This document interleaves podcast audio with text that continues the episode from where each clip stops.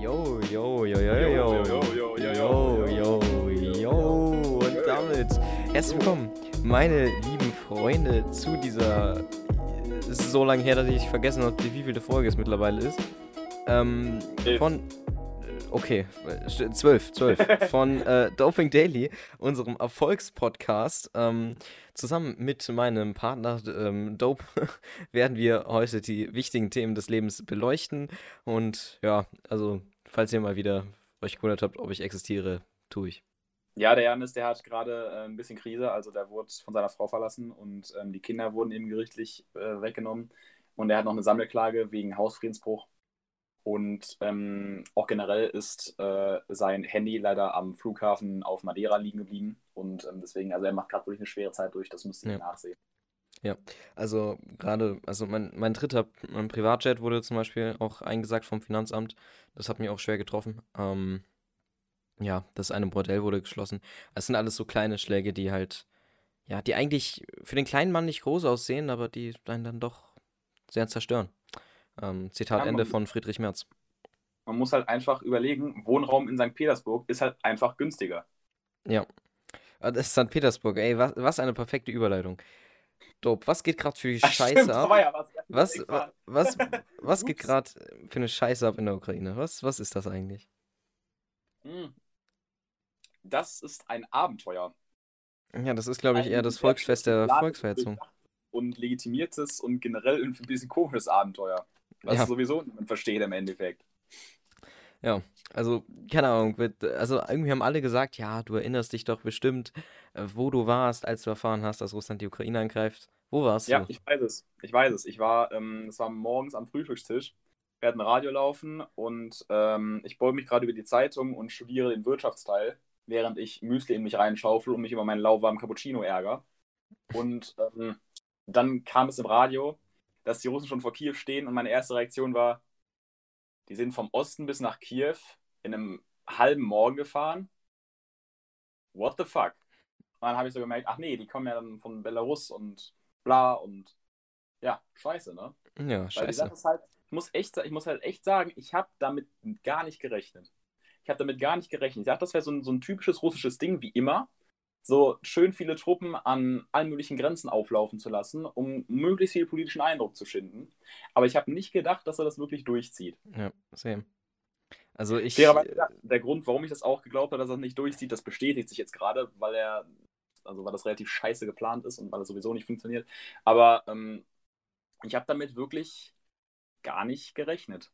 Ja. Dann habe ich mir in dem Moment nur so gedacht, so, oh Scheiße, äh, meinte nicht irgendwer noch, dass die äh, Geschichte nach 1990 aufgehört hätte. Ja. Also generell die Weltgeschichte von Konflikten. Ups. Vor allem, also wir haben doch in der letzten Podcast-Folge, haben wir da nicht sogar drüber geredet, so ein bisschen? Ich, ich weiß, glaube, ja. Ich, ich, glaube aber tatsächlich, ich weiß nicht, ich glaube aber schon. Ähm, also ich war, das war irgendwie, weil wir Projekttage hatten. In Bayern waren da, die nächste Woche wären Ferien gewesen und die äh, sozusagen Mittwoch, Donnerstag, Freitag waren Projekttage. Das war ja der Donnerstag.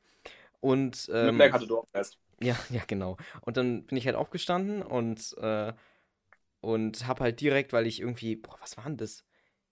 Ich habe irgendwie eine Benachrichtigung, eine Push-Benachrichtigung auf mein Handy bekommen, war dann so, hö, hab dann in diesen Welt-Livestream da reingeschaltet ähm, und habe dann so mir das halt so angeguckt und war so richtig schockiert. Also ich war so richtig, Alter. Vor allem, ich habe es gar nicht realisiert. Ich hab, mittlerweile ist es ja Alltag, aber ich habe es ich hab's damals einfach nicht realisiert.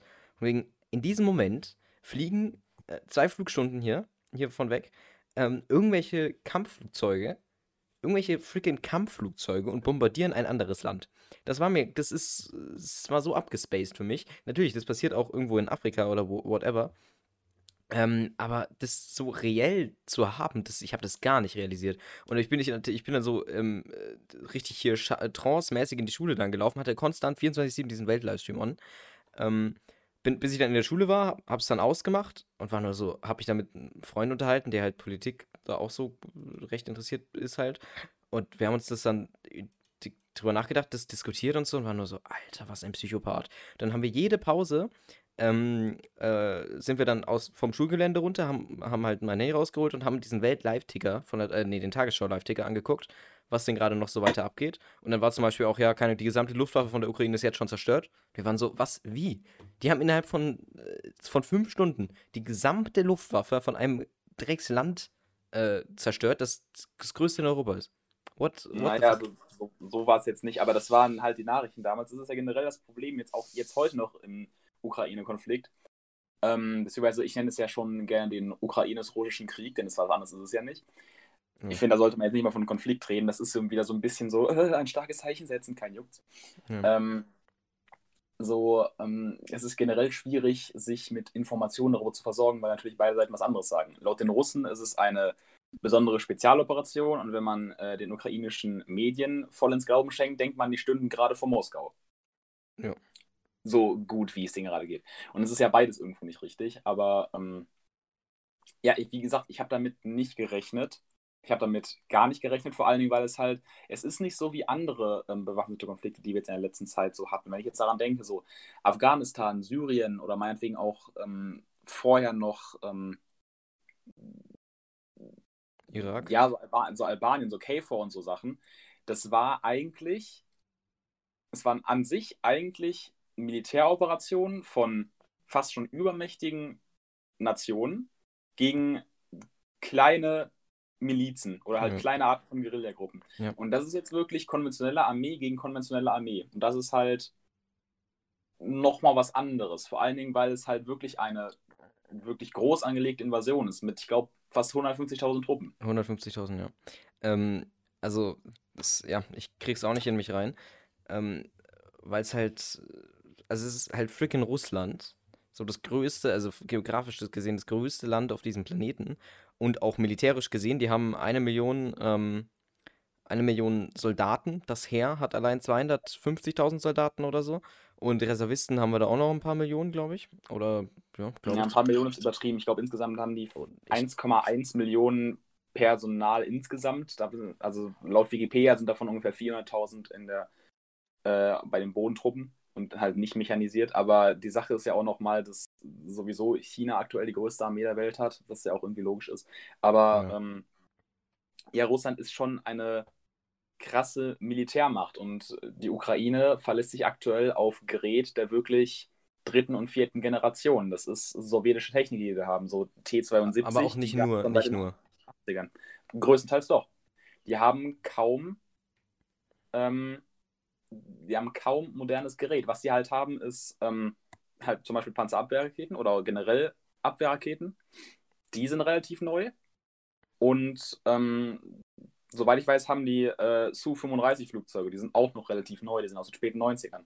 Aber ansonsten. Also ich glaube, die, die Flugzeuge haben sie, ich glaube, die Flugzeuge haben sie auch nicht mehr. Noch, die haben die von Russland gekauft. Aber ja, Höhe. Damals. Ähm, also, ich, also ein Luftfight von, mit irgendwelchen Flugzeugen passiert, glaube ich, auch nicht mehr so oft. Ähm, mm, das stimmt. Das also, liegt allerdings nicht daran, dass die ukrainische Luftwaffe zerstört ist. Das stimmt nämlich nicht. Sondern es liegt daran, dass die ukrainische Luftwaffe nicht abhebt und die russische auch nicht. Weil es man sich aktuell naja, mit gegenseitig beschmeißt. Wenn man sich, na doch schon, wenn man sich anguckt, ich, die Ukraine hat ja, hat ja, äh, Zelensky hat ja eine Flugverbotszone gefordert von der NATO. Ähm, was bedeutet, er selber ist nicht äh, Herr der Lage und er selber kann das nicht kontrollieren, was die Russen in seinem Flugra Luftraum machen. Ähm, war ja auch schon von Anfang an klar. Das ist ja, die, die haben ja bombardiert wie sonst was und es konnte niemand was verhindern. Ähm, äh, deswegen ist ja auch gerade Luft, Luftschlag das Mittel der Wahl, weil man es halt einfach nicht, nichts gegen tun kann. Ähm, beziehungsweise halt wenig dagegen tun kann. Das ist halt sehr ressourcenaufwendig, Flugabwehrraketen, was auch immer. Ähm, dementsprechend, äh, ja, keine Ahnung. Also ich glaube schon, dass, dass die Ukraine luftwaffentechnisch sehr, sehr krass unterlegen ist. Ähm, ja, also, das auf jeden Fall. Das so, auf jeden Fall. Ja, die, die Hauptziele von Russland waren ja auch äh, Luftwaffenstützpunkte. Also ich glaube jetzt nicht, dass das so unbedacht war.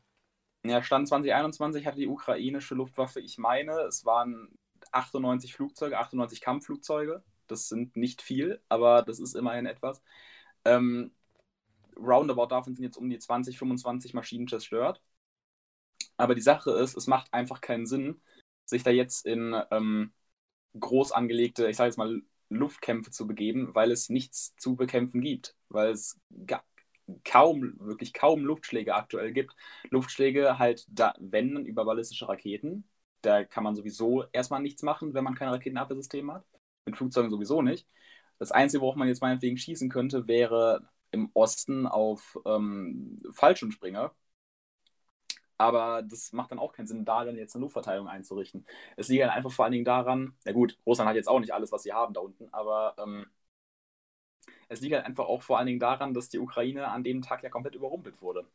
So, ich finde das auch persönlich ein bisschen falsch, da jetzt ähm, Putin zu beschreiben, ja, der hat das schlecht geplant, ja, der hat das äh, nicht richtig durchdacht, das könnte er gar nicht so machen. Doch, der hätte am ersten Tag hätte den Krieg schon fast gewonnen.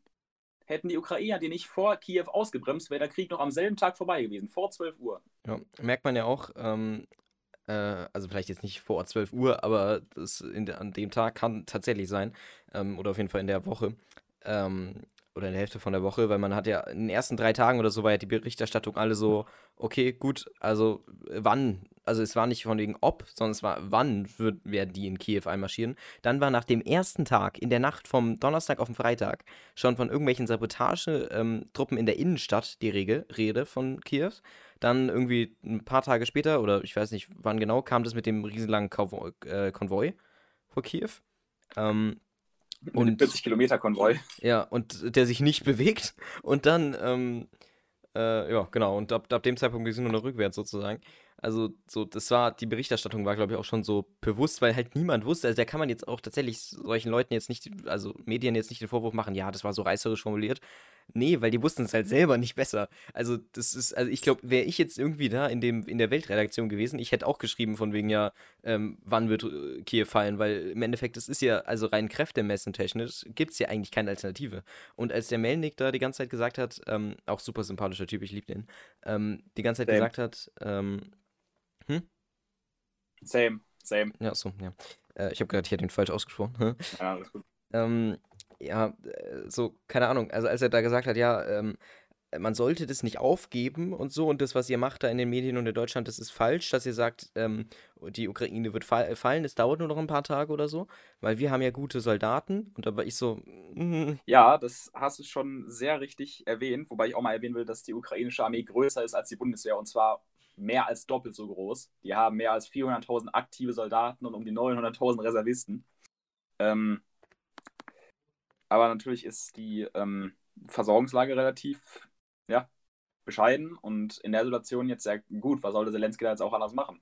Soll er den Menschen sagen, yo, ähm, packt mal eure Kofferchen, äh, morgen marschieren die Russen an oder was? Ja. Ja. Ich habe auch mal eine Map von äh, der Ukraine und die Sache ist halt, an sich ist Putins Plan, also ich sage mal in Anführungszeichen Plan, wir wissen es ja nicht genau, aber ähm, wahrscheinlicher Plan gar nicht mal so blöd. Denn der Großteil der ukrainischen Armee ist in Kharkiv, in Luhansk, in Donetsk und in Mariupol am Osten festgehalten von den dortigen russischen Truppen. Dann stößt du am ersten Tag mit den Truppen von Belarus über Tschernobyl nach Kiew runter, während dann gleichzeitig noch die Truppen von Sevastopol aus dem Süden kommen, also von der Krim. Und dann treffen die sich in der Mitte. Bei einer Stadt namens, äh, die ich nicht aussprechen kann, äh, Krivil, dies, das. Ja. Das ist eine Theorie, die ist nicht von mir, muss ich mal sagen. Äh, die ist von einem englischsprachigen Journalisten, den ich sehr bewundere.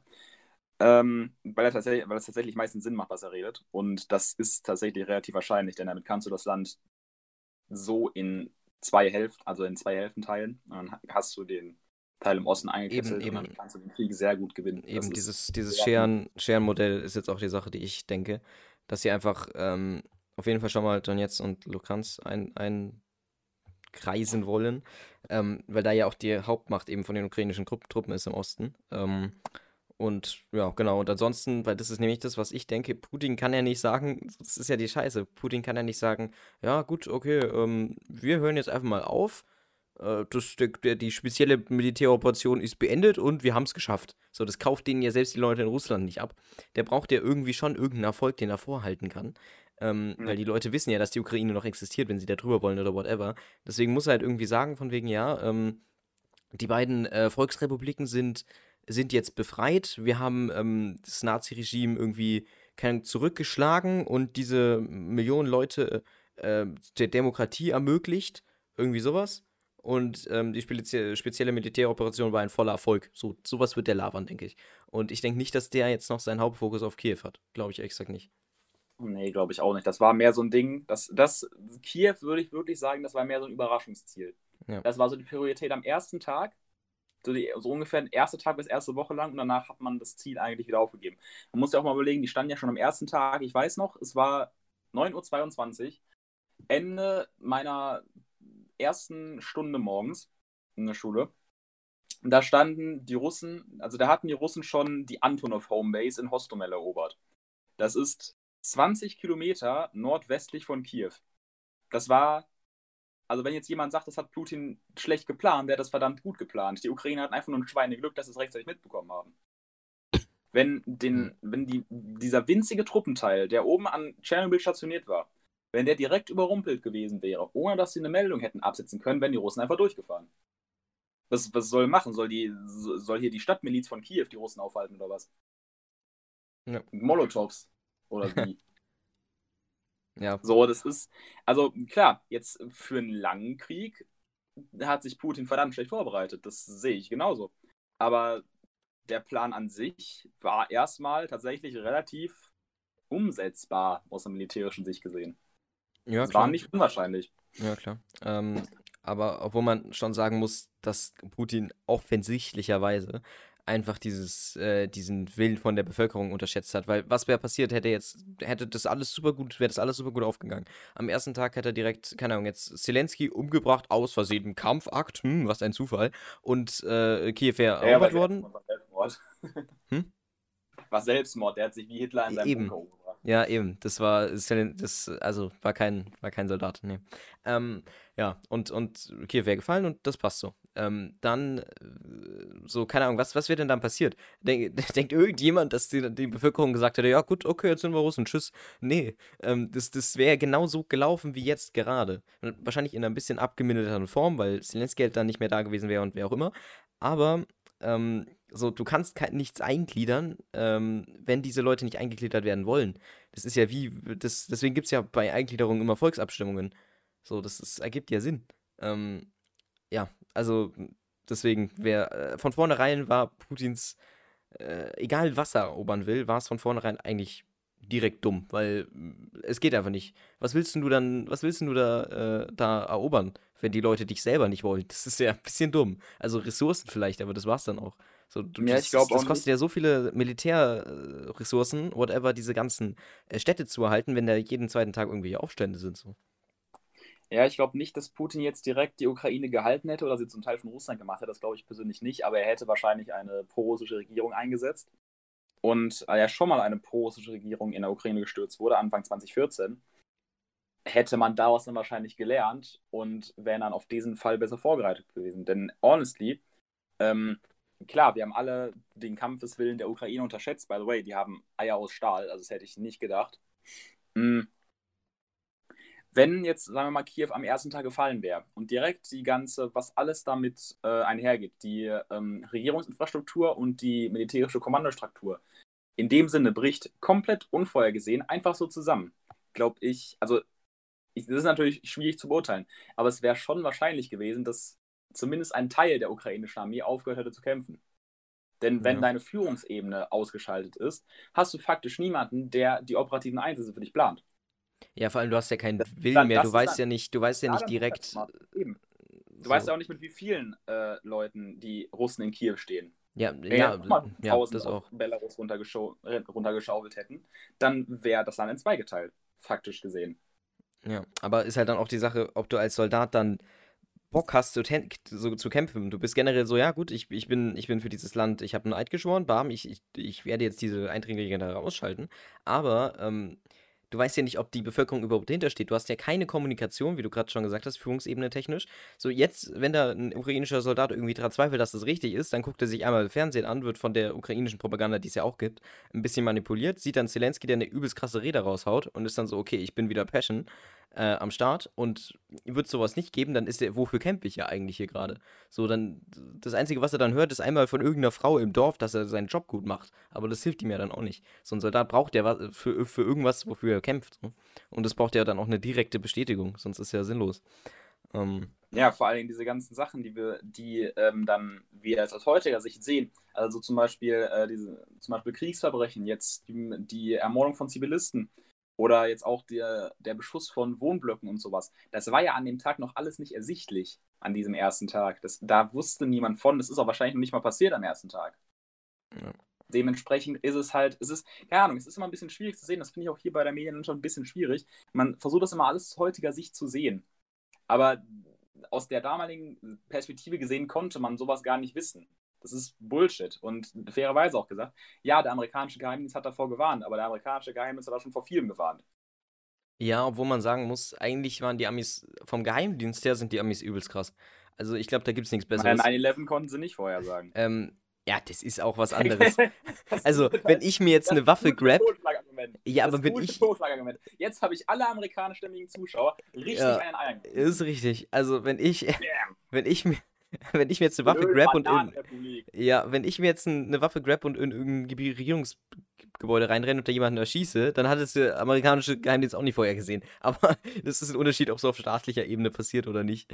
Ähm, so, also Weißt du, NSA sie und so ist schon krank. konnten? Weißt du, was der Geheimdienst auch nicht verhindern konnte? Oder vorhersagen konnte? Deine Geburt? Assassin's Creed Capitol.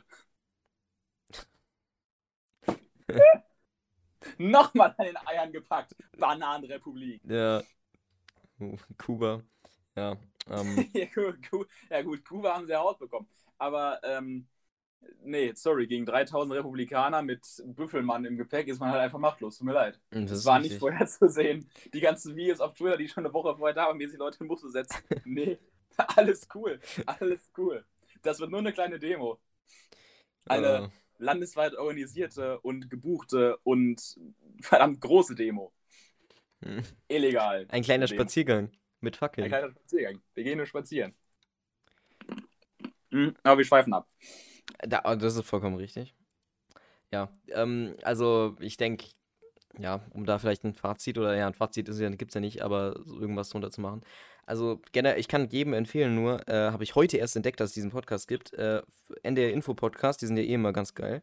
Und äh, gibt es eben auch einen ähm, zum Krieg in der Ukraine. Der ist mega gut.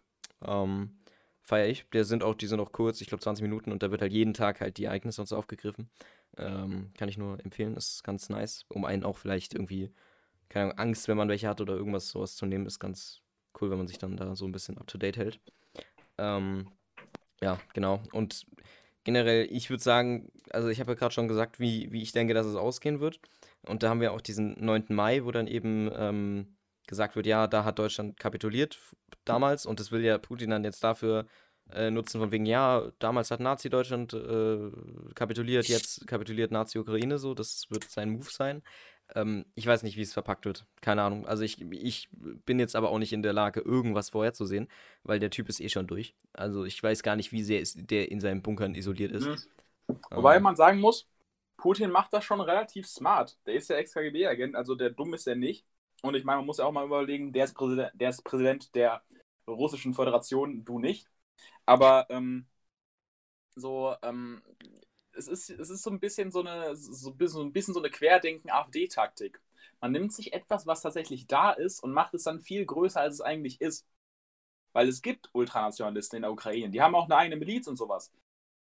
Die hatten bei der letzten Wahl in der Ukraine allerdings 1,6 Prozent aller Stimmen. Und die sind nicht andersweise groß und die sind nicht andersweise bedeutend. Und Zelensky ist ein Jude. Also der kann meinetwegen Faschist sein, aber der kann kein Nationalsozialist sein. Das sind zwei unterschiedliche Sachen. Ja. Und diese, diese Vorlage nimmt Putin eben und bauscht die so ein bisschen auf. Weißt du, es ist wie diese, wie diese Aussage, die Ausländer nehmen uns die Arbeitsplätze weg. Ja. Klar, es ist Konkurrenz, aber es ist nicht andersweise so ko- schlimm Konkurrenz, wie es dargestellt wird. Ja, das ist immer die Taktik von irgendwelcher äh, Propaganda auch. Das ist immer so. Das ist immer dasselbe. Ähm, Ich habe letztens ein süßes Bild, süßes Bild von Putin gesehen, 2006, wie er aussieht wie, wie eine Ente. ja, ja. Der Süße. Der ja. Süße. Oder auch äh, 2001, glaube ich, Rede im Bundestag. Das war sehr interessant. Oh ja, legendär. Ey, Stichwort Bundestag. Kann mal jemand stolz bitte seine Eier leihen? Der braucht ganz dringend welche. Ja, Ich. Es ist, der ist nicht noch, der ist ja noch nicht lange im Amt, ne? Aber ich hasse ihn jetzt schon. ich weiß Und zwar nicht. nicht, und zwar nicht, weil er irgendwie die falsche Entscheidung trifft, sondern weil er gar keine Entscheidung trifft. weil er keine Eier hat. Ja, ich weiß es nicht. Selbst, also, ja. selbst Boris Johnson, der Typ mit dem Krähennest auf dem Kopf, fliegt nach Kiew. Ja. Und Olaf Scholz meint so, nee. Der geht nämlich an demselben Tag, an dem John, an dem Boris darunter geflogen ist, macht der Wahlkampf. Für Ich- deine Landtagswahl. Ich glaube, ich glaube, was das wahre Problem ist, der A340 600, der fliegt leider nicht mehr. Er hat gar keine Möglichkeit, dahin zu fliegen. Das wird sein. Einfach, ey, das wäre halt so peinlich. Imagine. So einfach, einfach, so Scholz sagt so zu seinen Leuten so, yo, kann ich bitte nach Kiew fliegen? Und die so, ja, wird kritisch, du, wir haben keine Flugzeuge. Ja, nee, die wäre eher ähm, per Bahn Ja. Und der, pass auf, und der A350, den sich die Bundesregierung bestellt hat, der ist ja schon da, aber der ist ja mal irgendwann darunter auf die Falklands geflogen. Dieser längste Flug von dem A350. Der hatte Echt? da unten einen Platten, der ist nicht wiedergekommen. Ja, schön irgendwie Das ist, eine das Milliarde ist halt umsonst einfach bürokratischer Aufwand. Und die Piloten, die hatten dann, sind in Sommerpause gegangen, der ging dann nicht mehr. Und darunter geht dann irgendwie rechtlich nicht. Und das ist mit dem Datenschutz auch nicht so einfach. Und irgendwer hat, weiß nicht, die Fahrzeugpapiere verloren. Und dann bleibt das da jetzt halt stehen. Blöd gelaufen. TÜV abgelaufen. Muss erstmal ein TÜV-Team darunter, darunter tragen, aber ein deutsches TÜV-Team. Ja, TÜV Süd. Und das macht auch nur sechs Stunden Arbeitstag am Tag. Länger geht Ja. nicht. Ja, Und Bürokratie freie ist toll. Wochenenden. Ne? Freie Wochenenden. Ja. Aber ich muss sagen, Aber ich ich jetzt haben sonntags die Geschäfte zu. im Ausland vielleicht nicht. ähm, ja, ich, ich muss sagen, also am Anfang fand ich es mit von Scholz gut, wie er es gehandelt hat. Also ich habe mir dann auch direkt am Donnerstag die Tages halt Tagesthemen angeguckt und da wurde halt dann Scholz zum ersten Mal hat er sich dann sozusagen dazu geäußert halt wirklich. Ähm, face to face sozusagen und da fand ich ihn halt wirklich gut, weil er halt wirklich beruhigend ist, so er hat eine gute Ausstrahlung. Ich weiß, sagst du ja glaube ich auch, dass er halt einfach eine Schlaftablette ist und keine Ahnung, keine Aussagekraft hat. Ja, Aber- der ist so, weißt du, wie man da vorkommt? Olaf könnte auch Knut heißen. Der ist ein bisschen wie so ein Eisbär. Ja, aber ich finde, ich finde, das ist auch wichtig beim Staatsoberhaupt teils. So, keine Ahnung. Wie ein Eisbär zu sein? Ja, gut. Ja, Das nein, kann aber, man ab- Das kann man diskutieren. ja, aber Ruhe auszustrahlen. Das ist richtig. Aber ähm, Ruhe und Entsch Unentschlossenheit sind zwei verschiedene Sachen. Und ich finde richtig. persönlich, dass der Scholz gerade in der Anfangszeit, also an, in der Anfangszeit kann ich das noch so ein bisschen verstehen, dass man sich erstmal sammeln muss und erstmal gucken muss, was macht man jetzt denn überhaupt. Aber dann alle anderen europäischen Länder bei Sanktionspaketen auszubremsen, weil man will unbedingt Nord Stream 2 haben. Das fand der Gerhard Schröder schon cool und Gerhard Schröder ist auch aus der SPD. Ähm, äh, nee.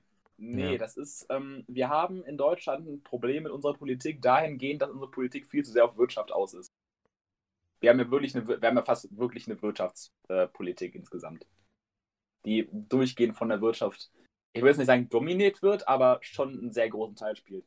Wir hatten vorher in der CDU relativ viele Lobbyfälle äh, in Wirtschaftsthemen und es wurde vor allen Dingen in wirtschaftlichen Interessen gehandelt und das ist jetzt halt immer noch so und das finde ich sehr kritisch. Ja, aber die Sache ist, generell Wirtschaft ist wichtig, dass man, dass man halt darauf eingeht in der Politik.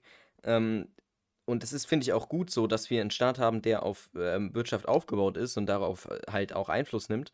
Ähm, äh, weil, wenn sowas nicht passiert, dann sehen wir die Folgen 1923, 1929, Inflation und Wirtschaftskrise, dann wird es nämlich ganz kritisch. Ja. Ähm, so, deswegen finde ich es gut. Die Frage ist halt, wie man damit umgeht. Und wenn man halt nur irgendwelche Lobbyisten aus ähm, bestimmten Wirtschaftszweigen nimmt, dann ist halt schwierig. So generell Lobbyarbeit ist ja komplett in Ordnung. Das ist ja gut so. Das gibt es ja nicht ohne Grund. Journalisten sind auch Lobby. So, das ist halt einfach so. Es gibt für alles, äh, für alles eine Lobby und das ist ja auch in Ordnung. Aber ähm, die Frage ist halt, auf wie viel Prozent von diesen Leuten gehört wird. Und wenn es halt nur von irgendwelchen von W-Fuzis irgendwas gehört wird, aber nicht von anderen Leuten, die halt das Gegenteil davon vertreten, ist halt scheiße. Das ist immer das Ja, dazu ist es noch so eine Sache, Deutschland hat diese, diese, zu, diese zusätzliche wirtschaftliche Kapazität an sich nicht nötig. Das liegt da, das, nochmal, wir haben den europäischen Binnenmarkt, der beschert uns jedes Jahr mehr als 600 Millionen, Milliarden Euro jährlich. Es ist nicht so, also wie gesagt, wir sind das viertgrößte Bruttoinlandsprodukt und das viertgrößte Bruttonationaleinkommen der Welt. Es ist nicht so, dass wir jetzt in, einer, in einem ganz tiefen Loch stecken und wir uns ganz stark auf Wirtschaft fokussieren müssen, damit wir da wieder rauskommen. Das ist nicht so. Wir sind eines der, der, eines der reichsten Länder der Welt und es ist nicht so, dass wir das Geld nicht haben. Das ist Schwachsinn. Die, die 100 Milliarden Sondervermögen, aka Schulden. den Sondervermögen. Ja. Ups. Stichwort. Stichwort Bundeswehr, da war ja was. Die Bundeswehr bekommt endlich funktionierende Panzer und eine funktionierende Infrastruktur und, Und hoffentlich funktionierende dieses, Flugzeuge. dieses, dieses ganz weirde Amt, das die, das Material für die Bundeswehr einkauft, endlich abgeschafft, weil das Schwachsinn ist. Warum musst du den Kauf von Material für ein Unternehmen in ein anderes Unternehmen auslagern? Das ergibt keinen Sinn, aber das ist einfach Das nur wäre ein bisschen so, das Ja. wäre ein bisschen so, wie wenn die Lufthansa jetzt bei Apple anruft, dass die der Lufthansa neue Flugzeuge kaufen. Das ist ein bisschen unsinnvoll, das macht keinen Sinn. Das kostet nur Geld und ist bürokratisch scheiße. Der einzige Grund, warum es das so ist, ist einmal ähm, Steuervorteile, beziehungsweise nicht wirklich Steuervorteile, aber halt ähm, bürokratische Hürden, die du halt dadurch vermeidest. Und, ähm, beziehungsweise rechtliche Hürden.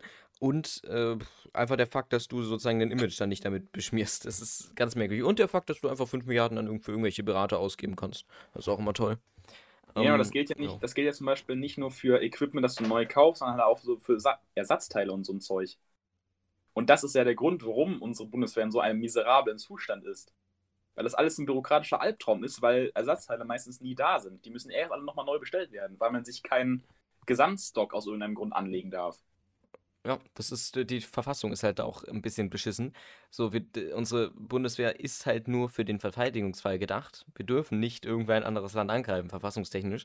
Dementsprechend äh, ist halt kritisch, ähm, wenn das halt so im, im, der, im Grundgesetz auch drin steht, äh, dass die Bundeswehr halt ähm, nur ein Verteidigungsetat aufbauen kann. Deswegen heißt ja auch Verteidigungsminister zum Beispiel.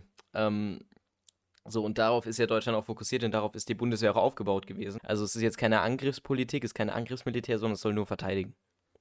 Ja, die Ähm, NATO ist ja ja. auch ein Defensivbündnis, aber ähm, die Sache ist, wir haben in, unserem, in unserer Verfassung seit, weiß nicht, das ist sogar relativ recently, ich glaube, seit der Sache im äh, Kosovo haben wir ein, so eine sogenannte flexible, flexible Verteidigungsklausel. Das bedeutet, dass wir unsere Truppen auch in anderen Ländern einsetzen dürfen, um ein Land zu verteidigen. Sehr, ne? Deutsche Interessen werden am Hindukusch verteidigt, so ungefähr.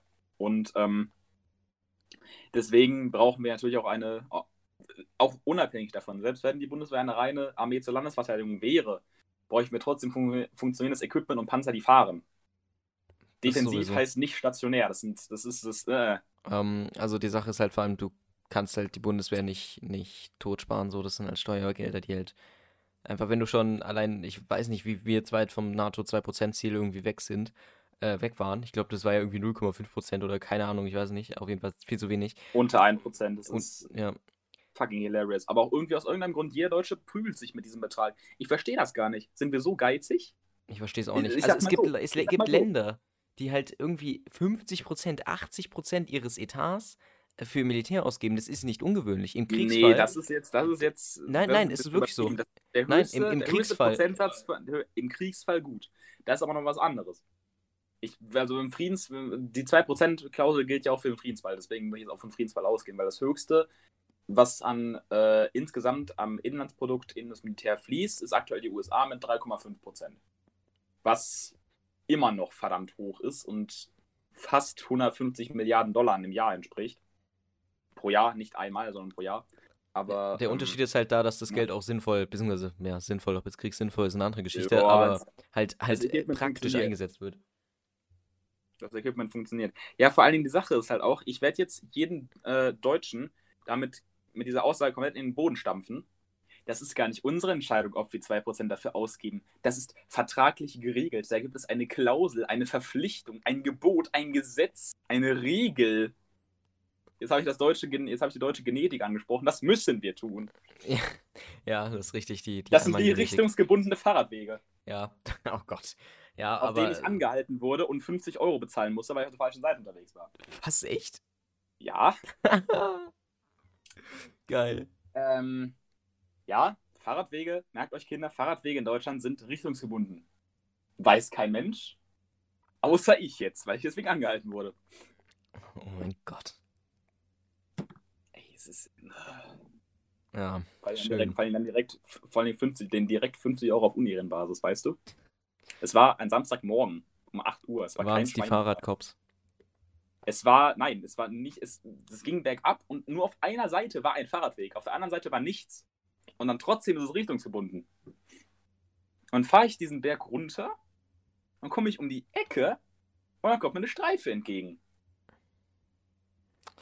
Ja, bitte. dann direkt Fenster runter, äh, bitte mal aussteigen, Sie sind ja auf der falschen Seite. Das kann ich so nicht angehen. Haben Sie was getrunken? Was ist in deinem Rucksack? Wo wollen Sie denn hin?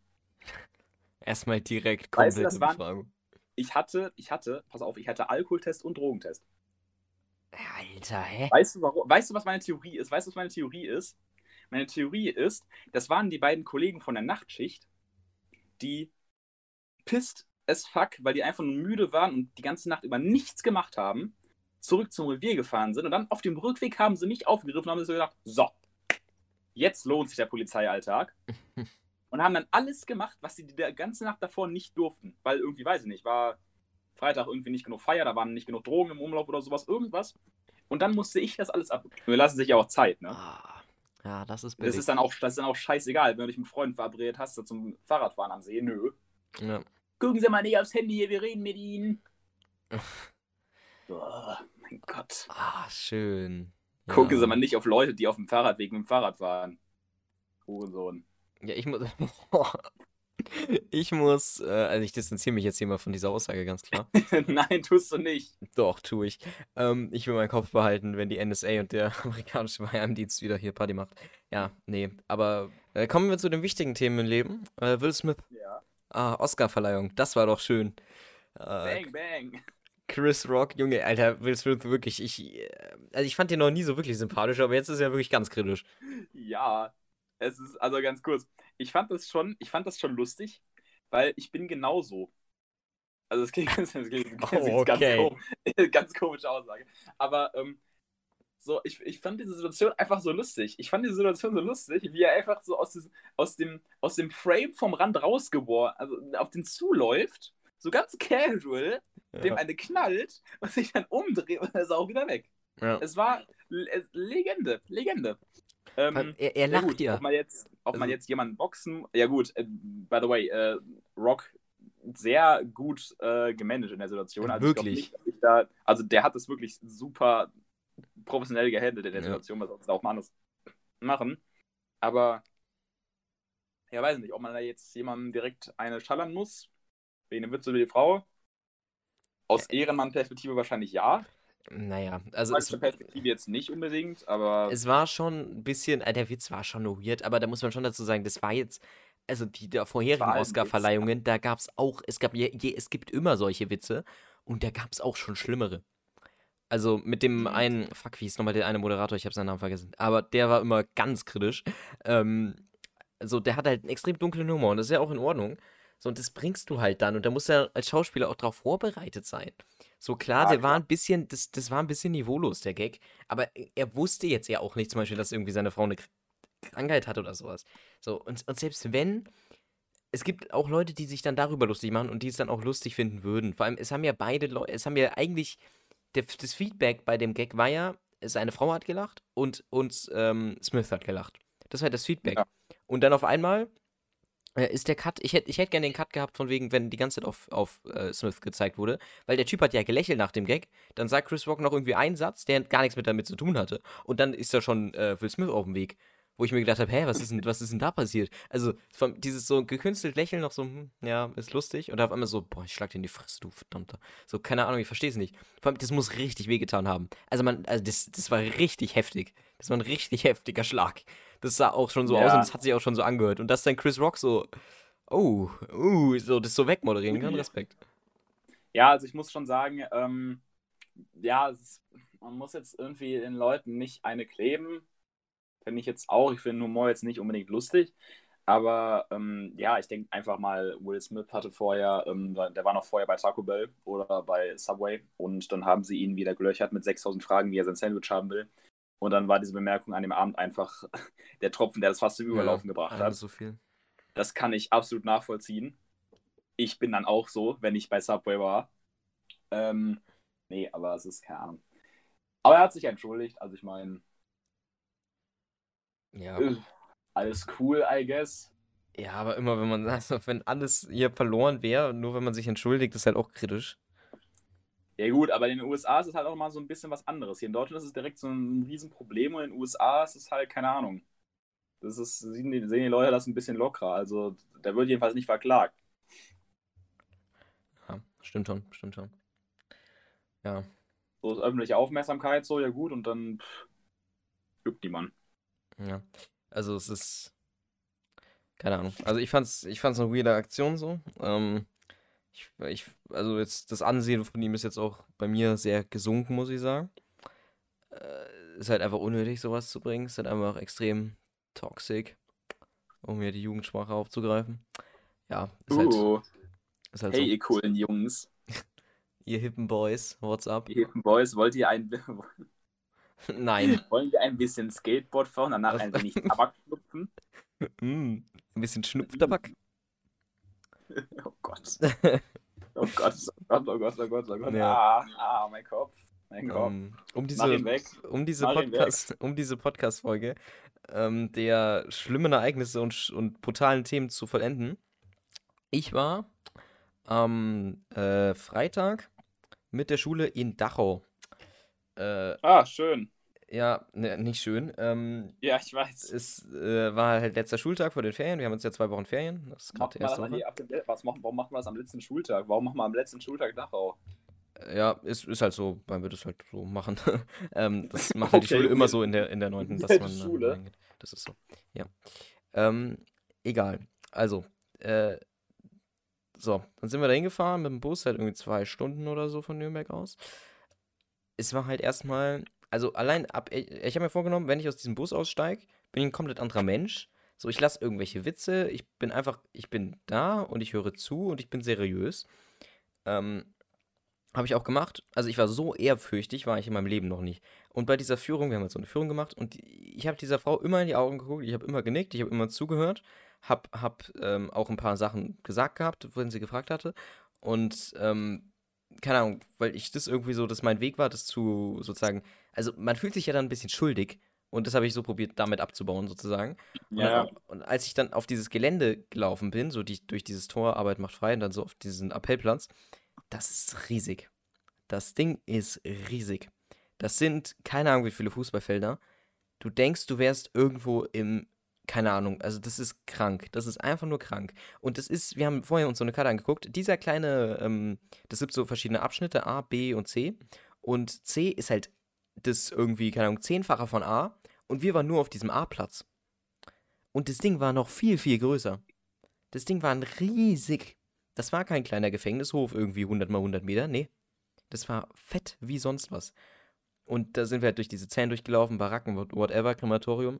Ey, das war wirklich. Ähm, ja. War wirklich heftig.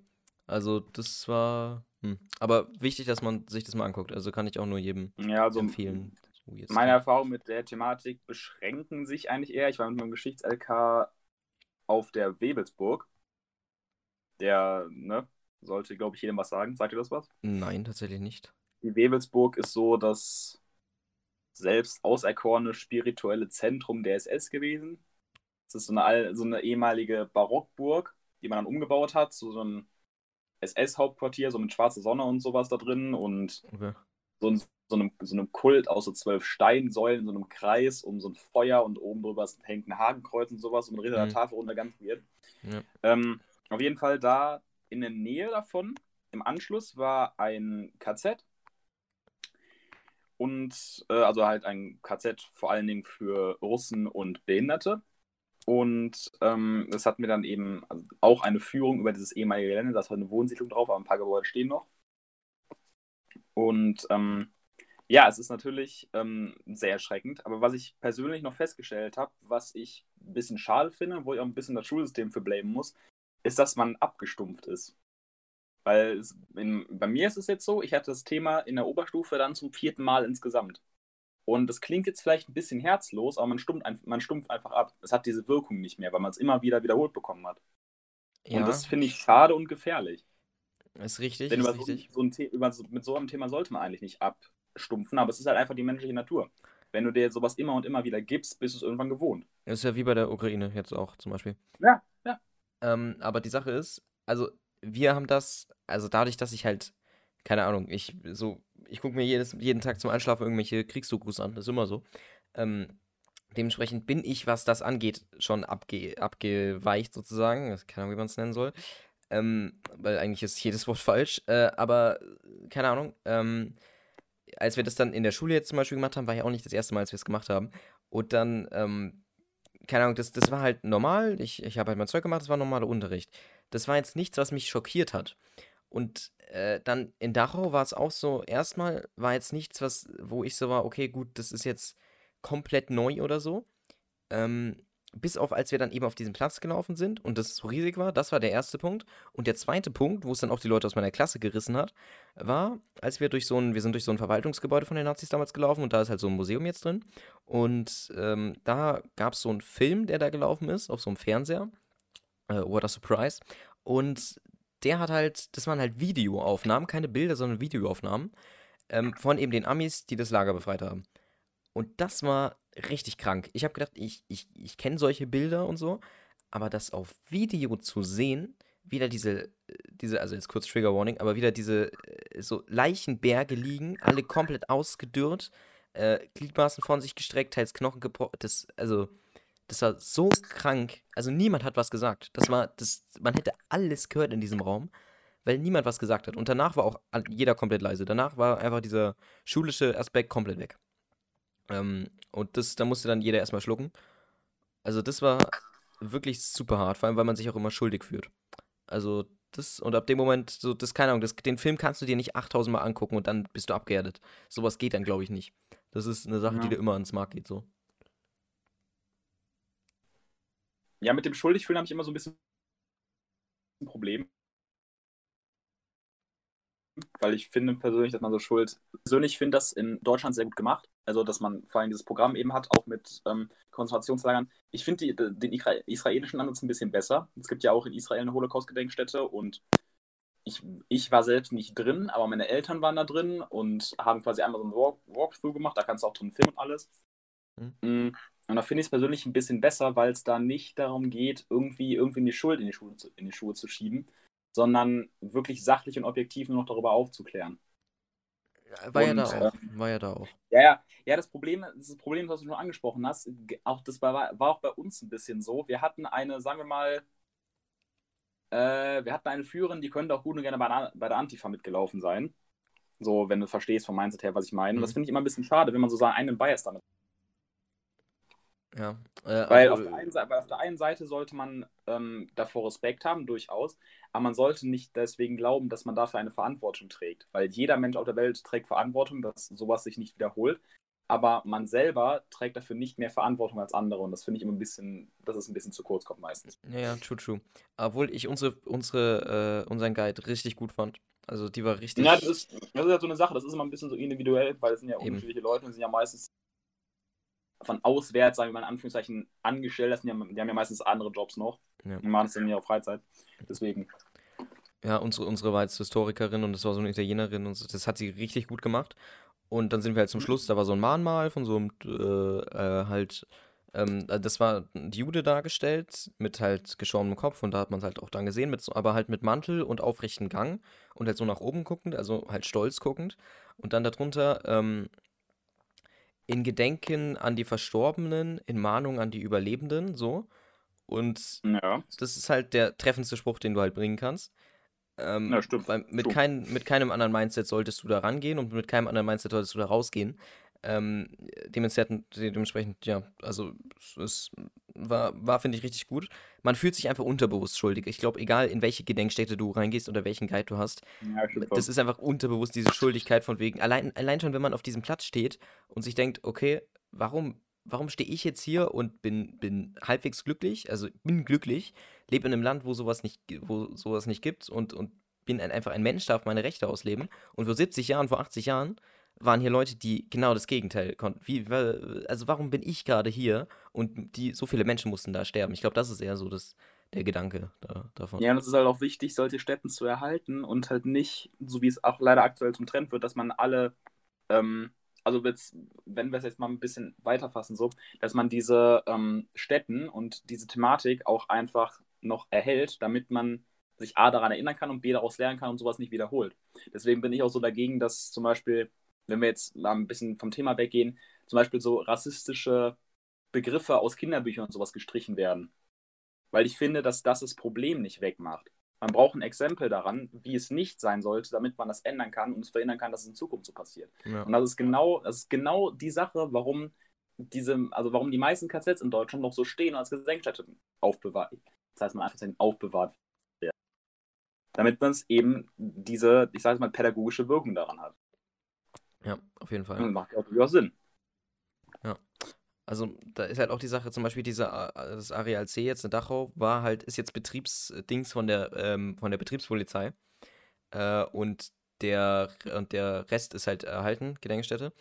Und da muss man auch dazu sagen, das finde ich persönlich nicht mal schlecht. Ich finde das eigentlich ganz gut, weil äh, es, es ergibt jetzt keinen Sinn, so ein 8, 8 Hektar großes Ding, oder keine Ahnung, wie groß es ist, ich, wahrscheinlich sogar mehr, ähm, zu erhalten, weil das ist riesig und es frisst super viele Ressourcen und im Endeffekt, es hat ja nicht denselben Effekt. Also es hat ja denselben Effekt. Also wenn du jetzt da durchläufst, äh, ob du jetzt da durchläufst oder noch durch acht andere Sachen, ist im Endeffekt egal. Glaub, würde ich jetzt sagen. Ähm, weil du warst da, wo die Menschen waren, wo die Menschen gestorben sind und ob du jetzt da noch die SS-Lager sehen musst, ist eigentlich unnötig. Ähm, Ja, auf jeden Fall. ja, deswegen, wenn, wenn was erhalten wird, ist gut. Man muss halt den Sweet Spot finden von der Menge her, wa- was erhalten wird, so. Ähm, weil ein bisschen Raum zum Leben und keine Ahnung, was braucht man ja. Gerade wenn das so fette Dinger sind. Äh, ja, ähm, keine Ahnung, muss man halt, ist eine schwierige Debatte. Aber wenn man es halt nicht vergisst, so, das ist die Hauptsache, dass halt in den Köpfen drin bleibt. Jo. Ja, auf Ja, jeden Fall. ähm, gut, mit diesem kleinen tollen Downer-Thema. Ja, war es gut, dass ich das noch angesprochen habe? Ja, muss man drüber reden, ist wichtig.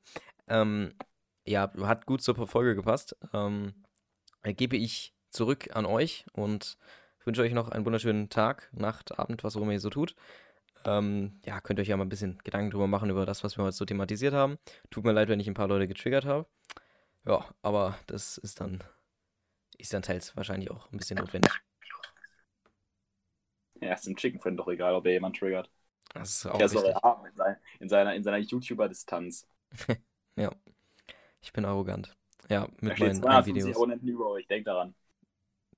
Ein bisschen mehr, aber ja. Ähm, ja, gut. Okay, dope. Ähm, äh, du hast das tolle Abschlusswort. Ähm, erzähl ein paar tolle Sachen. Was soll ich jetzt Abschlusswort sagen? Ja, war ein guter Podcast mit wichtigen Themen und natürlich mit der überragender Qualität und natürlich auch der wunderbaren Performance meinerseits und natürlich auch deinerseits, Chicken Friend. Und ähm, ja, an der Stelle würde ich euch sagen, es ist jetzt Montag, der 11. April um 21.15 Uhr. Oh, 21.15 Uhr.